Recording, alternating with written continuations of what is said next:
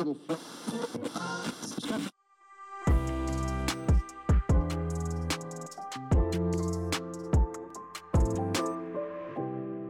buenas a todos, soy Sergio, tu anfitrión, y esto es ErgoHop Comprender el trabajo para transformarlo. Bienvenidos al momento de aprendizaje, un espacio para conversar brevemente y de forma concisa sobre un tema o problema de seguridad específico.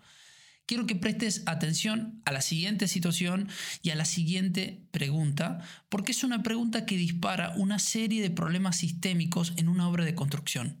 La pregunta que se hizo en este sitio fue, ¿me puedes hablar de alguna situación en la que el trabajo es difícil de hacer?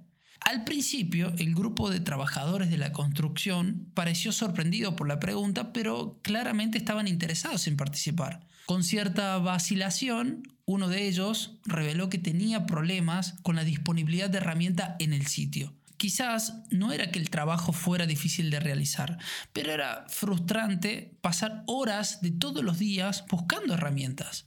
Algunos de los otros participantes se unieron y explicaron que en el pañol no tenían suficientes herramientas específicas necesarias para realizar varios trabajos. Generalmente el pañolero o el almacenista le decía a ellos que buscaran a otra persona que sacó la herramienta y se la pidieran para que se la preste. En un sitio tan grande, esta tarea no era del todo sencilla. A veces no podían encontrar las herramientas y tenían que pedir otras nuevas. Se estaba desperdiciando tiempo, dinero en un proyecto con fechas de entregas muy ajustadas.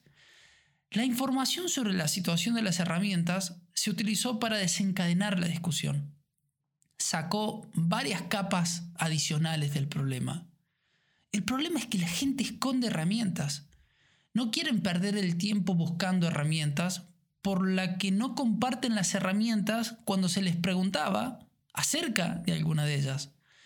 Si soltaban alguna herramienta, es probable que no la recuperaran más o al menos cuando la necesitaran. Y acá es donde viene mi opinión personal, porque me conmueve la pasión de estas personas por hacer un buen trabajo, porque querían lograr grandes resultados, pero se vieron socavados por la escasez y la complejidad de los recursos, al punto, y acá es donde viene la pasión, es que ciertas personas compraron sus propias herramientas porque se cansaban de buscar una o esperar a que una de esas herramientas llegara al sitio. Otras personas, si no podían encontrar una herramienta, se acercaban a una empresa contratista de la competencia en el trabajo y les pedían prestadas sus herramientas, que por supuesto se intercambiaban por otras cosas materiales. Un trabajador, por ejemplo, usaba su teléfono móvil, su teléfono inteligente, para construir una base de datos de fotos de diferentes estructuras. ¿Entiendes cuando, cuando te digo que las personas son increíbles, que son asombrosas? Esto, sin embargo, requiere cambiar las preguntas que hacemos en torno a la seguridad. Por ejemplo, podríamos preguntar, como la pregunta con la cual iniciamos este episodio, ¿cuándo es difícil esta tarea? ¿De qué dependes para hacer un buen trabajo?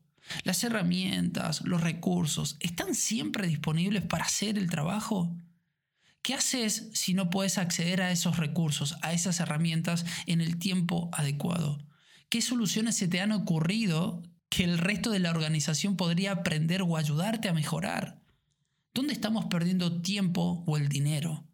¿Hay algo que no tenga sentido o sea innecesario? Son preguntas muy pero muy poderosas. Preguntas que sugieren que evaluar la variabilidad del desempeño humano en el lugar de trabajo, en el trabajo normal, es una forma más holística de abordar la seguridad, en lugar de centrarse en la probabilidad de eventos no deseados.